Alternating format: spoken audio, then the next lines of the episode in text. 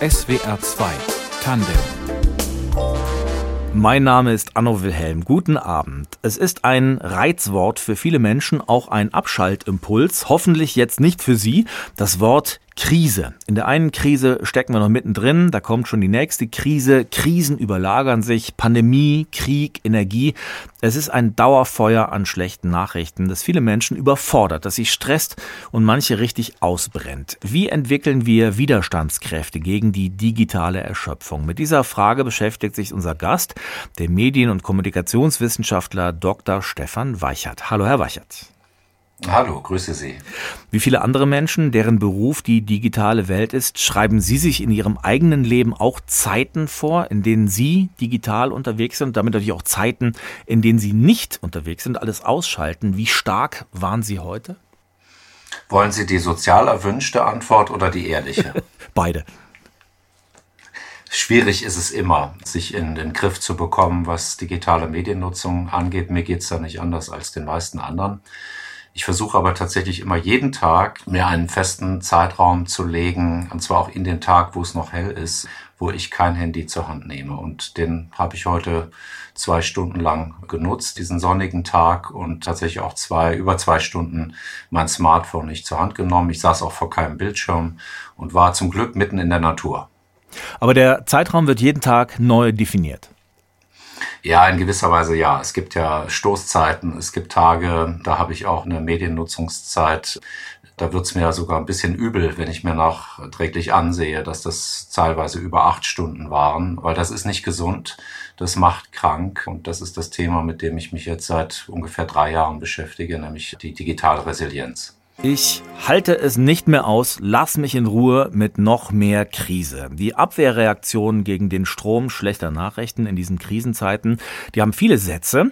Stefan Weichert, unser Gast in Tandem, beschäftigt sich mit Widerstandskräften gegen diesen Nachrichten-Burnout. Herr Weichert, wir kennen Krisen in den letzten Jahren. Waren das die Euro-Krise, die Flüchtlingskrise, die Klimakrise, die über Monate, über Jahre auch ein wirklich heftiges Echo erzeugt haben? Welche Dimension hat das, was was wir jetzt erleben, für Sie?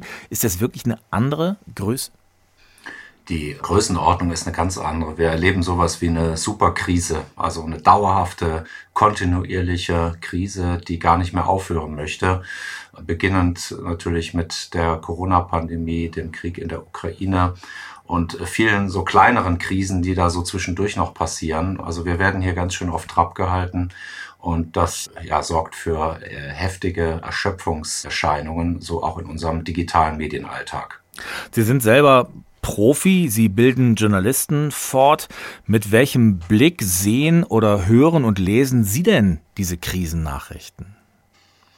Naja, ich habe da wie jeder von uns auch gemischte Gefühle. Aus professionellen Gründen muss ich natürlich irgendwie im Nachrichtengeschehen up-to-date bleiben, muss digitale Medien nutzen, soziale Netzwerke nutzen. Aber in Teilen wird es auch mir zu viel. In Teilen ist auch mir das so ein bisschen verhasst.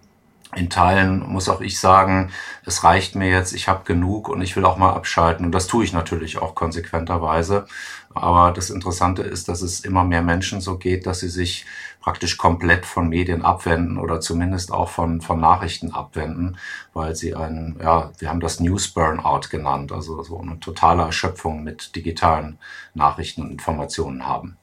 Sie haben das Institut VOCA mitgegründet, ein Institut für digitale Resilienz, also für psychische Widerstandskraft in der digitalen Welt. Sie haben als Institut eine Studie gemacht, tausend Menschen befragen lassen, auch tiefen Interviews geführt und das Ergebnis ist, Sie haben es gesagt, viele Menschen fühlen sich von ihrer digitalen Mediennutzung gestresst, oft überfordert. Was haben Ihnen diese Menschen denn ganz konkret erzählt? Wie sieht die aus, diese Nachrichtenmüdigkeit? Ja, die ist ganz vielschichtig und vielgestaltig. Ähm, ich habe mit Menschen gesprochen, die auch äh, psychisch so angeschlagen waren, dass sie vor einem gesundheitlich-psychischen Burnout, also einem echten Burnout standen, Depressionen bekommen haben, nicht mehr schlafen konnten nachts, teilweise sogar an Selbstmord gedacht haben. Also das waren die heftigsten Fälle. In anderen Fällen merke ich, dass der Wunsch, wieder soziale Kontakte zu bekommen, mit Menschen zu tun zu haben, in, in physischer Begegnung, mehr Ruhe zu haben, wieder mehr ein bisschen Zeit für sich sozusagen zurückzufordern, dass das Wünsche sind, die sehr, sehr stark ausgeprägt sind unter den Leuten, mit denen wir gesprochen haben. Und Sie haben es ja schon gesagt, es ist ein repräsentativer Querschnitt der deutschen Bevölkerung. Also wir haben ja tatsächlich repräsentative Aussagen. Welche Menschen, welche Altersgruppen, welche Typen sind dann da besonders anfällig für diese Müdigkeit? Interessant ist, es geht durch alle Altersgruppen, es geht durch alle Berufsgruppen, es geht durch alle sozialen Schichten. Davon ist keiner ausgenommen. Da ist keiner sozusagen steht über, über den anderen. Also man kann jetzt nicht sagen, Menschen, die mehr verdienen, die in einem sicheren Angestelltenverhältnis sind, sind davon sozusagen losgelöster als andere. Auch nicht die Jüngeren sind es, die äh, davor gefeiter sind als die Älteren. Es zieht sich durch alle sozialen Gruppen hindurch. Der Unterschied vielleicht besteht vor allem darin, dass Menschen, die resilienter sind, weil das etwas ist, was man lernen kann, denen wurde das irgendwie mitgegeben. Die haben starke soziale Netzwerke, die haben eine intakte Familie, einen Freundeskreis, der ihnen hilft. Also das stärkt schon mal, das macht uns geistig widerstandsfähiger und die sind auch sozusagen gesunder durch diese Krisenzeit gekommen als andere. Sind das denn Menschen, die da besonders betroffen sind, die auch besonders viele Nachrichten konsumieren? Im Radio, im Netz, im Fernsehen? Ja, es sind zumindest Menschen, die digitale Medien bis zum Exzess quasi nutzen. Das sind die gefährdetsten Gruppen. Also Menschen, die einfach wahnsinnig viel Bildschirmzeit haben, die digitale Medienangebote querbeet sehr viel nutzen, vor allem die sozialen Netzwerke. Da geht es jetzt nicht lediglich um Nachrichten, sondern eben ganz generell das Smartphone sehr, sehr häufig viele, viele Stunden am Tag genutzt wird. Und da wird die Nutzung sozusagen gesundheitsschädlich. Und da sagen wir, müssen wir mehr Regeln für uns selber finden. Wir müssen uns ein bisschen mehr Achtsamkeit äh, gönnen, mehr Auszeiten und Ausgleichsmöglichkeiten suchen. Jetzt können wir ja theoretisch unsere Mediennutzung steuern. Wir wissen alle, wo diese Geräte den Ausknopf haben. Warum entsteht dieser Stress trotzdem? Warum ist dieser Knopf so schwer zu finden? Ja, kennen Sie den Begriff FOMO? Fear, Fear of Missing Out heißt das. Ne? Das ist so eine amerikanische Abkürzung. Die Amerikaner lieben ja diese Abkürzung und diese Fear of Missing Out bedeutet die Angst, etwas zu verpassen. Das ist das, was die meisten sozusagen sorgt und umtreibt, wenn sie längere Zeit ihr Handy aus der Hand legen, dass sie irgendetwas verpassen können. Irgendwelche Nachrichten bei sozialen Medien, irgendwelche WhatsApp-Nachrichten, die sie bekommen, vielleicht sogar Anrufe oder E-Mails. Und das geht uns allen irgendwie so. Einerseits erleben wir bei jeder neuen Nachricht, die uns geschickt wird, so eine Art von Glücksgefühl, was aber trügerisch ist, weil diese Nachrichten zu viel werden, dann stressen sie uns eher. Und die Kehrseite ist eben, wenn ich es mal weglege, könnte ja eine Nachricht kommen, die wichtig ist. Es könnte ja irgendwas sein, was mich interessiert, was ich verpasse. Und durch diese Angst getrieben bleiben die Leute sozusagen kontinuierlich immer wieder kleben quasi an ihrem Handy, schauen immer wieder auf den Bildschirm, ob es was Neues gibt. Und das ist sozusagen auch menschlich ein mhm. Stück weit, aber da braucht es eine starke Selbstdisziplin. Wenn wir bei den Nachrichten selber bleiben, gibt es so eine Art ja, Richtwert? Wie oft ist Nachrichtennutzung, Nachrichten hören, gucken gut und verkraftbar? Einmal am Tag, einmal in der Stunde. Haben Sie so Wege durch diesen Dschungel? Ja, jeder muss da für sich persönlich das richtige Maß finden. Es gibt sicher Leute, die können stundenlang Nachrichten konsumieren und bleiben trotzdem topfit und können das kognitiv gut verarbeiten, also von ihrer Hirnleistung. Es gibt andere, denen sind schon 30 Minuten zu viel, weil einfach so viele schlechte Nachrichten auch in der Folge uns erreichen dieser Tage. Und da fällt es einfach schwer, auch eine Distanz zu wahren. Es fällt schwer, darauf nicht äh, emotional zu reagieren. Wie auch, es ist ja schlimm, diese Nachrichten, die uns täglich erreichen. Und es gibt eben auch dann Menschen, die sich einfach sehr stark emotional identifizieren mit dem, was geschieht. Und das ist auch wieder eine menschliche Reaktion, dass wir da Schwierigkeiten oft haben, Distanz zu gewinnen zu dem, was uns in den Nachrichten präsentiert wird. Die Corona-Jahre waren auch deswegen eine besondere Herausforderung für sehr viele Menschen, weil sie mit Informationen zur Pandemie ja überschwemmt worden sind und zugleich lange Zeit in ihrem Bewegungsradius eingeschränkt waren, also auch körperlich gar nicht entrinnen konnten. Stefan Weichert, Medienwissenschaftler, unser Gast heute in SWR 2 Tandem, dieses nicht ausweichen können. Welchen Effekt hatte das nach Ihrer Beobachtung? Ja, das haben Sie sehr gut beschrieben. Also dieses eingesperrt sein, nicht mehr handlungsfähig zu sein, kaum Struktur zu haben, weil sich äh, Privat- und Berufsleben im Homeoffice zu stark vermischen. Das ist eine riesige Stresssituation, eine Belastungssituation für viele. Und es hat so ein bisschen was mit dem zu tun, was wir sozusagen von unseren Urvölkern kennen. Wenn wir also bedroht werden von einem wilden Tier zum Beispiel, können wir kämpfen oder weglaufen. Und die Corona-Situation war so ein bisschen so, wir konnten weder das eine noch das andere. Kämpfen konnten wir schlecht, weil die Pandemie, dagegen hatten wir kein eigenes individuelles Mittel dagegen anzukämpfen. Und weglaufen ging auch nicht, weil wir im Homeoffice eingesperrt waren. Mhm. Und das ist etwas, das ist eine, so ein Dilemma und für Menschen ganz, ganz schwer zu verarbeiten. Und das nagt ganz extrem an unserem psychischen Wohlbefinden. Sie haben für Ihre Studie mit Menschen gesprochen, bei denen Sie so Vermeidungsstrategien sehen, gerade in diesem beengten Raum, den Sie gerade beschrieben haben? Wie sehen diese Vermeidungsstrategien aus? Die wichtigste Vermeidungsstrategie ist von vielen ja so eine Medienvermeidung und eine Nachrichtenvermeidung. Mhm. Ähm, das ist etwas, was sich zu unserem Leidwesen, muss man sagen, weil wir stehen ja für guten Qualitätsjournalismus, äh, sich zum Ausdruck gebracht hat von vielen, dass sie gesagt haben, ich nutze jetzt überhaupt keine Medien mehr, egal ob das Journalismus ist oder Social Media oder egal was. Ich will einfach nicht mehr, ich kann nicht mehr. Und dieses Vermeidungsverhalten war sehr, sehr ausgeprägt besonders auch bei jüngeren Menschen, die sich überfordert gefühlt haben, sehr schlapp und auch leer. Und dann haben wiederum einige gesagt, sie selber entwickeln Strategien, um dagegen vorzugehen, dass dieses Online-Dasein, dieses permanente im Netz zu sein, nicht zu einer Dauerbelastung wird und haben sich dann eben bestimmte Methoden überlegt. Ich habe mit jemandem gesprochen, die Person hat dann regelmäßig ihr Handy in den Keller gebracht, so für ein paar Stunden. Mhm einfach um ein bisschen Ruhe zu haben und hat es dann nach einigen Stunden wieder hervorgeholt und hat sich dadurch besser gefühlt. Das heißt, viele Menschen waren da sehr kreativ, wie sie eigentlich mit ihrem eigenen Medienkonsum umgehen und auch resilienter werden können. Welche Grundausstattung bringen die Menschen mit, die sich solche Strategien dann tatsächlich überlegen können, die ihnen wirklich helfen in dieser Krisensituation? Also nach meiner Erfahrung ist es so, wir haben ja eben kurz schon drüber gesprochen, jemand, der so ein intaktes soziales Netzwerk hat, diese Menschen äh, sind weniger macht- und hilflos als andere, die vielleicht Singles sind, in einer Großstadt leben, kein nachbarschaftliches gutes Verhältnis haben, sehr, sich in der Anonymität irgendwie sehr verloren fühlen. So, und diese anderen aber, die schöpfen da aus ihren sozialen Beziehungen sehr viel Kraft und entwickeln da auch eine Stärke. Und das ist die Stärke, die wir mit Resilienz auch meinen, verbunden zu sein mit anderen denen, die das gleiche Schicksal ereilt, sich sehr souverän und selbstwirksam, wie man so, so sagt, in der Psychologie zu verhalten und auch äh, zu versuchen, einen digitalen Burnout zu vermeiden. Und diese Menschen sind halt eher gestärkt und die gehen auch gestärkt aus Krisen übrigens hervor, so ganz generell gesehen. Und es gibt eben andere, die sind da sehr labil, die lassen sich treiben, die sind stundenlang, sind die bei TikTok unterwegs und äh, scrollen immer weiter nach unten. Und das nennt man ja Doom-Scrolling, also wenn mhm. so schlechte Nachrichten nicht aufhören wollen.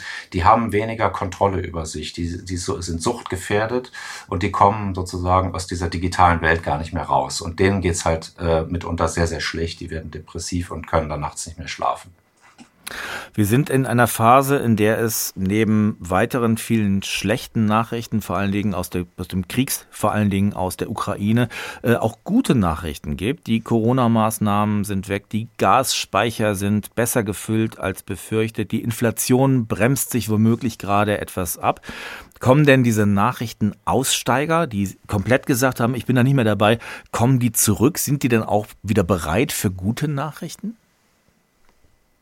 Ja, also wir haben das auch gefragt. Also wir haben gefragt, wollt ihr eigentlich mehr Lösungsorientierung in der Berichterstattung? Wollt ihr mehr Perspektiven aufgezeigt bekommen? Wollt ihr mehr konstruktive Dialoge? Und natürlich wollen die Menschen genau das. Also da ist jede Frage mit Ja bestätigt worden. Mhm. Aber eben, was sie nicht wollen, ist auf der anderen Seite bevormundet werden. Sie wollen keinen aktivistischen Journalismus. Sie wollen keine Moralentscheidungen vorgesetzt bekommen, die man ihnen abgenommen hat. Sie wollen schon auch sich ihre eigene Meinung bilden. Und da stecken wir so ein bisschen natürlich in einem Dilemma, weil wir Journalisten natürlich jetzt nicht dazu aufgefordert sind, Aktivisten zu werden. Gleichzeitig wollen wir natürlich einen Kontext geben, einen Rahmen. Wir wollen gute Diskurse fördern in der Gesellschaft. Aber da sind wir so ein bisschen gefangen zwischen diesen beiden Polen. Hm. Über Wege aus dieser Krise wollen wir gleich noch sprechen. Jetzt ist ja unser Aufmerksamkeitsbudget beschränkt. Das kennen wir alle. Wir haben alle einen Alltag, viele haben eine Familie, Freundschaften. Medien wollen und müssen sich ihren Teil unserer Aufmerksamkeit erkämpfen. Haben Sie denn den Eindruck, dass dieser Kampf gerade in der Pandemie ganz besonders heftig geführt worden ist? Ja, ich glaube, der Kampf hat gerade erst so richtig begonnen. Mhm. Ähm, journalistische Medien kämpfen ja praktisch, wenn man den Begriff kämpfen nehmen will, gegen die Aufmerksamkeit von sozialen Medien. Man versucht ja jetzt tunlichst auch dort stattzufinden, auf TikTok, Instagram, Facebook und Twitter. Also das heißt, da geht ein Kampf um die Aufmerksamkeit, ist in vollem Gange. Und gerade in der Krise spitzt sich das alles zu ich würde gar nicht sagen, dass man, sich mit Exklusivmeldungen da übertrumpfen möchte. Aber doch hatte jeder natürlich Anspruch, den Anspruch, da zur ersten Anlaufstelle zu werden und auch als erstes Dinge zu vermelden, die dann auch gesellschaftlich große Folgen oder Konsequenzen haben. Und das erlebe ich jetzt bei dem Ukraine-Krieg eben genauso, dass es da schon sehr, sehr starken Wettbewerb äh, gibt. Aber der eigentliche Wettbewerb, um den es äh, zurzeit geht, ist, dass wir seriöse Informationen, die geprüft sind, von Fake News und äh, Desinformation unterscheiden können. Denn diese Unterscheidung geht halt vielen Menschen tatsächlich immer mehr verloren und das ist bitter. Ja, wie ist die Lösung? Wir müssten nach Ihrem Eindruck, nach Ihren Gesprächen mit den vielen Nutzern, wie müssten Informationen zum Beispiel in der, über den Krieg in der Ukraine sein, damit sie ja nichts verschweigen, damit sie nachprüfbar sind, dass, äh, äh damit sie aber trotzdem von den Nutzern angenommen werden und auch tatsächlich ankommen? Ja, das sind ja ganz viele, sind ja drei, mindestens drei Ebenen, die da drin sind. Also das Ankommen und das Vertreiben von Informationen ist ja seit zehn Jahren das Hauptproblem. Mhm. Wo finden Medien statt? Äh, wo sind die Berührungspunkte zu jungen Zielgruppen? Dafür gibt es noch keine guten Lösungen, finde ich. Denn äh, ich bin auch nicht müde, immer wieder zu betonen, dass man sich sehr gut überlegen muss, ob man als Medienunternehmen bei TikTok stattfindet, weil das einem chinesischen Konzern gehört, der von der chinesischen Regierung kontrolliert wird. Also sozusagen eine Grundsatzentscheidung. Aber da sind nun mal die jungen Leute. Also das heißt, hier tut sich ein Dilemma auf und die Unterscheidung von geprüften Informationen und Desinformationen, da muss natürlich auch Journalismus oder Nachrichtenanbieter in eigener Sache immer wieder dafür werben, ihre eigene Arbeit transparent zu machen. Also zu sagen, wie prüft man denn Fakten? Wie recherchiere ich denn richtig? Damit Menschen auch verstehen, das ist ein professioneller Beruf, den wir da ausüben und das kostet Zeit, das kostet Ressourcen und da steckt eine Menge Arbeit drin. Ich glaube, diese Aufklärungsarbeit, die muss, kann noch stärker und breiter gestreut werden. Ich finde, da wird noch viel zu wenig gemacht. Auch an Schulen zum Beispiel muss es da Aufklärungsarbeit geben. Es gibt zum Beispiel die Initiative Journalismus macht Schule, die halte ich für sehr, sehr sinnvoll, weil hier Journalistinnen in Schulen gehen und äh, Schülerinnen und Schüler darüber aufklären, wie Journalismus eigentlich funktioniert, wie Journalisten arbeiten. Und solche Projekte halte ich für Leuchtturmprojekte, die es seitens der Politik und seitens der Medien eigentlich noch stärker oder häufiger geben müsste und die stärker gefördert werden müssten. Sprecht mit euren Nutzern. Lasst sie nicht nur Beobachter sein, sondern lasst sie selbst Gestalter sein. Das empfiehlt der Medienwissenschaftler Stefan Weichert, unser Gast in SWR 2 Tandem, den Medienmachern, die er auch selber ausbildet. Also wenn ihr die Widerstandskraft dieser Nutzer gegen die Flut schlechter Nachrichten fördern wollt, dann sprecht mit ihnen. Herr Weichert, wie stellen Sie sich diesen Dialog vor? Ja, also man muss ein bisschen weiter ausholen. Das Konzept der Resilienz in der Psychologie besteht mhm. aus sieben Säulen und ähm, eine davon ist die Eigenverantwortung. Also man möchte eigentlich Menschen wieder in die Gestaltungsrolle reinbringen und an sie appellieren, ihr könnt euer Schicksal auch so ein bisschen selber in die Hand nehmen.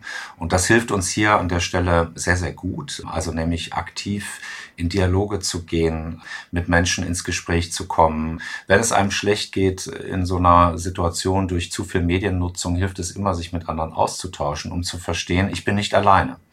Und dieser gedankliche Schritt ähm, hilft halt sehr viel stärker, aus dieser Opferrolle herauszukommen und in eine Selbstwirksamkeitsrolle äh, zu schlüpfen.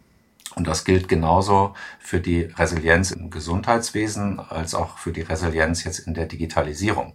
Und wir haben festgestellt, dass auch die Lösungsorientierung zum Beispiel ein wichtiger Punkt ist, auch Dinge zu akzeptieren, wie sie sind. Also wir können eben manche Dinge leider nicht ändern. Wir können zwar aktiv jetzt gegen den Krieg demonstrieren, wir können spenden, wir können Flüchtlinge aufnehmen, all das können wir tun, aber gegen diesen Aggressor Wladimir Putin können wir jetzt als Einzelne relativ wenig ausrichten. Und deswegen ist ein Stück weit leider auch so, dass wir akzeptieren müssen und ein bisschen optimistischer auch durch die Welt schreiten müssen und sagen, hoffentlich oder ich gehe davon aus, es wird doch alles am Ende irgendwie wieder gut und ich trage ein Stück weit mit dazu bei. Und das ist ein Momentum, das halten wir für sehr wichtig, in den Austausch zu gehen, gesellschaftlich gesehen, um auch unsere Demokratieresilienz zu stärken und eben sehr viel aktiver mit den Problemen umzugehen und ja, nicht sozusagen in die Passivität reinzugehen und zu sagen, es ist jetzt alles schlimm und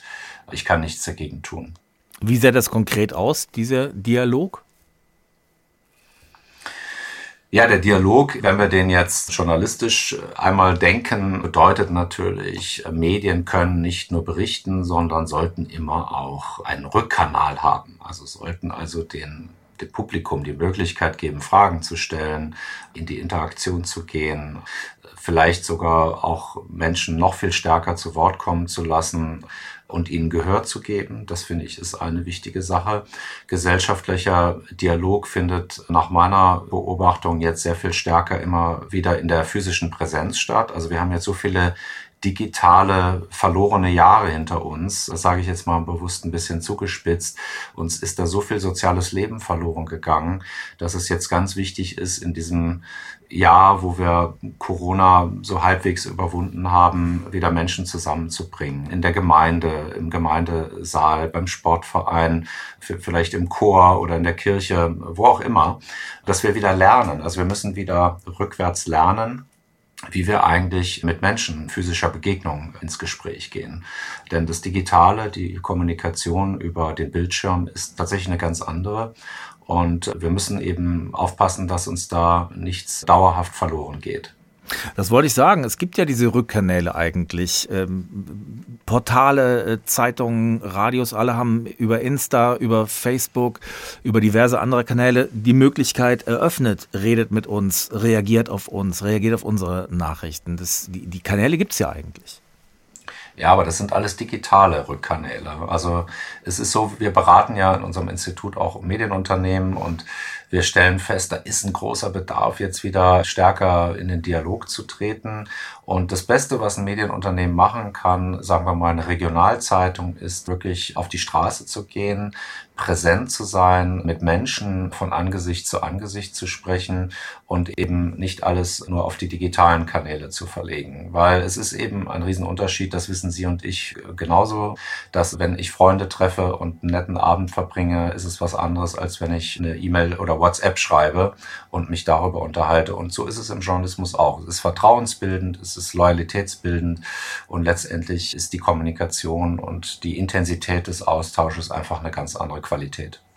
Sie sehen noch zwei andere Hebel, nennen die Vertrauen und Loyalität, um dieses um diese Verbindung zu schaffen zwischen Nachrichtenmachern und Nachrichtenkonsumenten oder Nutzern. Wie funktionieren diese Hebel Vertrauen, Loyalität aus Ihrer Perspektive?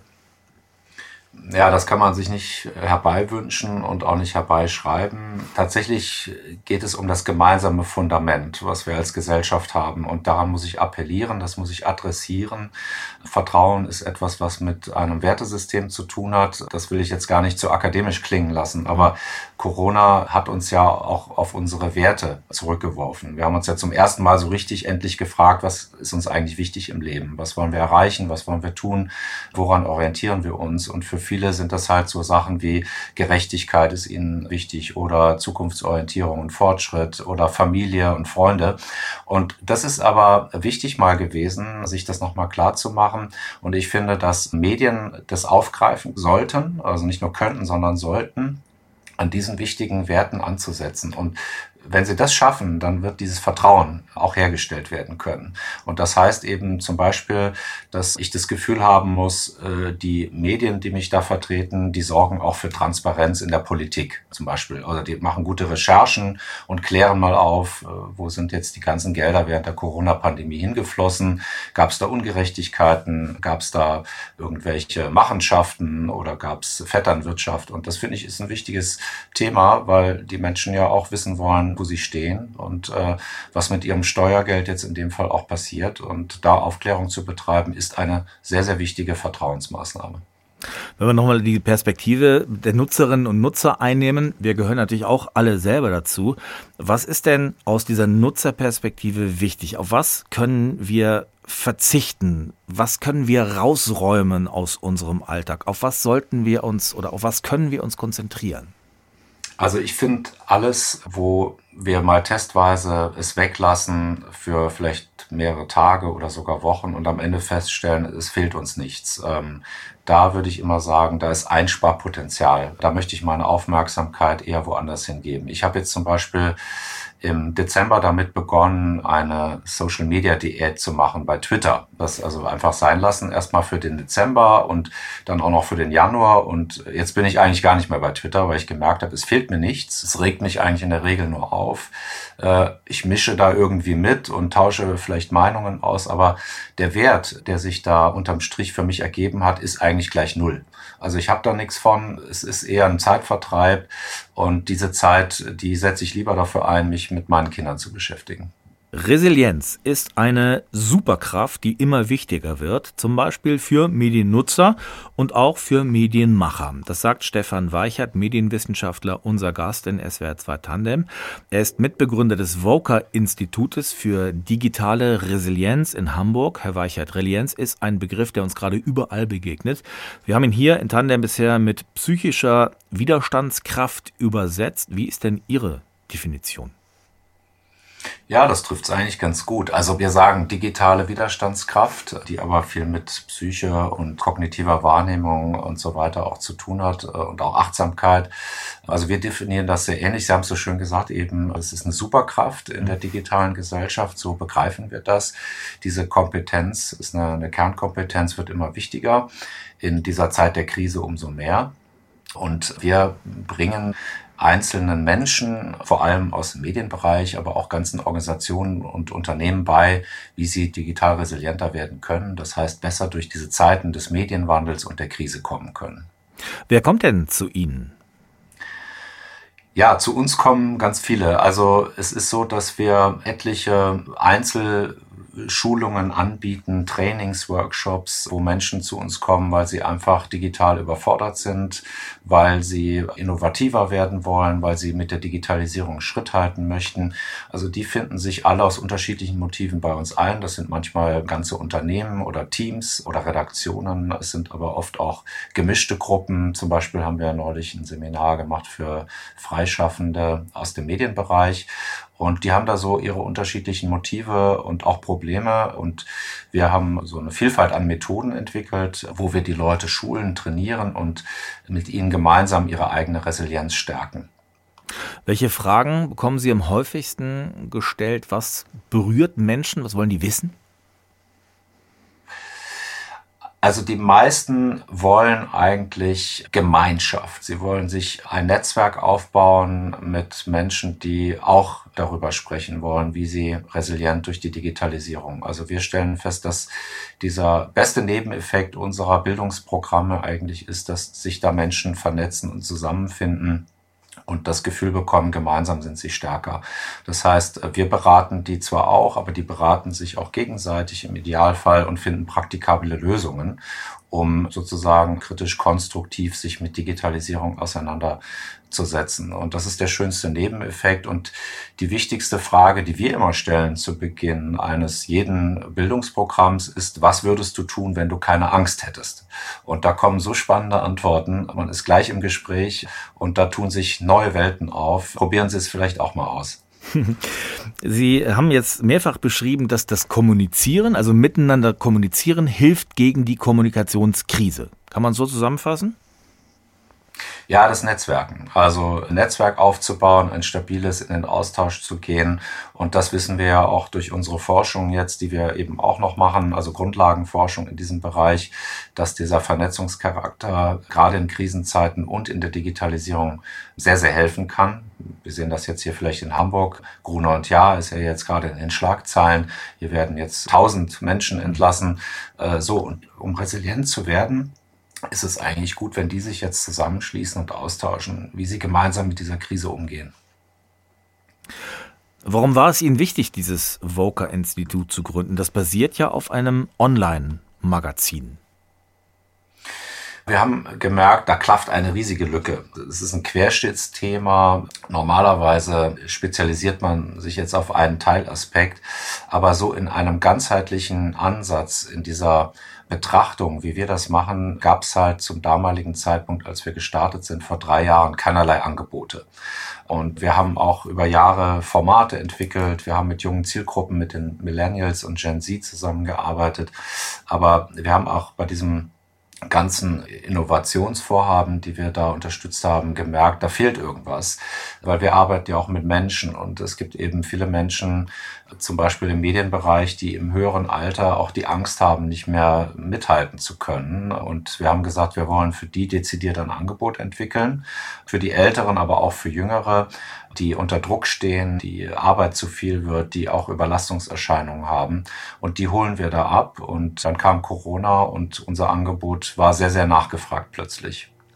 Was unterscheidet die Menschen, die zu Ihnen kommen, von denen, die Sie wieder verlassen? Was, was nehmen die mit? Also erstmal sind die Leute, die zu uns kommen, ehrlich zu sich selber. Die gestehen sich nämlich ein, dass sie da Gesprächsbedarf haben, vielleicht auch ein Defizit und gerne in den Austausch wollen. Und dieses Eingeständnis, das fällt vielleicht erstmal gar nicht so leicht und das haben viele erstmal gar nicht, äh, weil das auch ein Eingeständnis vielleicht von Schwäche ist. Aber eigentlich ist es eine Stärke und das ist auch das, was wir aufbauen. Wir bauen Stärke auf. Wir machen die Leute fit. Die haben am Ende, wenn sie da aus unseren Bildungsprogrammen rauskommen, wissen genau, wo sie stehen. Sie haben sich vielleicht neu positioniert, haben ein neues Selbstverständnis, stehen der Digitalisierung meistens sehr, sehr positiv gegenüber, weil sie neue Ideen bekommen haben oder Impulse, wie es weitergehen kann für sie persönlich oder für ihre Redaktion oder ihr Team und wollen, haben wieder sozusagen neuen Mut gefasst, etwas zu erreichen und auch bewirken zu können. Und das ist eben das, was wir auch unter digitaler Resilienz verstehen. Also zu wissen, wo es lang geht und wie es weitergehen kann. Haben Sie mal eine ganz konkrete Übung für uns, die Sie machen, die wir heute Abend beim Abendessen kochen vielleicht selber nachmachen können? Also diese Angstfrage ist schon sehr frappierend. Ich habe die auch in meinem Familienkreis schon häufiger gestellt oder im Freundeskreis. Das ist so eine banale Frage, aber wenn Sie die stellen, da kommen so viele tolle Antworten. Also einfach sich in die Situation reinzuversetzen, wenn es keine Restriktionen, keine Vorgaben wäre, wenn ich jegliche Freiheiten hätte, was würde ich dann tun? Also keine Angst äh, mich sozusagen überkommt. Das fördert interessante Antworten zutage und das finde ich ist eine sehr, sehr gute Einstiegsübung. Sie haben Ihre Kinder erwähnt, Sie haben eine neun Jahre alte Tochter die entdeckt vermutlich auch gerade so die Welt der Nachrichten. Was darf die? Wie begleiten Sie die in diese Welt hinein? Das Wichtigste ist für Eltern, glaube ich, dass Kinder niemals allein gelassen werden sollten mit digitalen Medien und dass man immer versucht, eine Gesprächsebene zu finden. Also schlimm wäre es, wenn man Kindern ein Smartphone in die Hand drückt, damit man seine Ruhe hat. Ich glaube, es ist sehr wichtig, sich auch anzuschauen und sich darauf einzulassen, was die Kinder da genau machen im Netz. Wenn das, sagen wir mal, pädagogisch wertvolle Dinge sind, dann spricht da aus meiner Sicht nichts dagegen. Meine Tochter, habe ich den Eindruck, lernt sehr, sehr viel. Die nimmt sehr, sehr viel mit. Die hat ein sehr visuelles Verständnis und kann auch differenzieren. Aber es ist eben auch ein Stück pädagogische Arbeit nötig und die Heranführung und der Umgang und auch eine Aufklärung darüber, was da auch noch alles so auf einen wartet bei YouTube oder bei anderen sozialen Medien, halte ich für ganz entscheidend. Und da ist eine Begleitung absolut notwendig. Was antwortet Ihre Tochter, wenn Sie ihr diese Angstfrage stellen, was sie tun würde ohne Angst? Also meine Tochter hat neulich geantwortet, sie würde gerne mit einem Drachen knuddeln. Der Medienwissenschaftler Stefan Weichert in SWR 2 Tandem. Ganz herzlichen Dank Ihnen. Vielen Dank. Bis bald. Redaktion der Sendung Elinor Krogmann, Technik Rudyard Hasel. Mein Name ist Anno Wilhelm. Schönen Abend.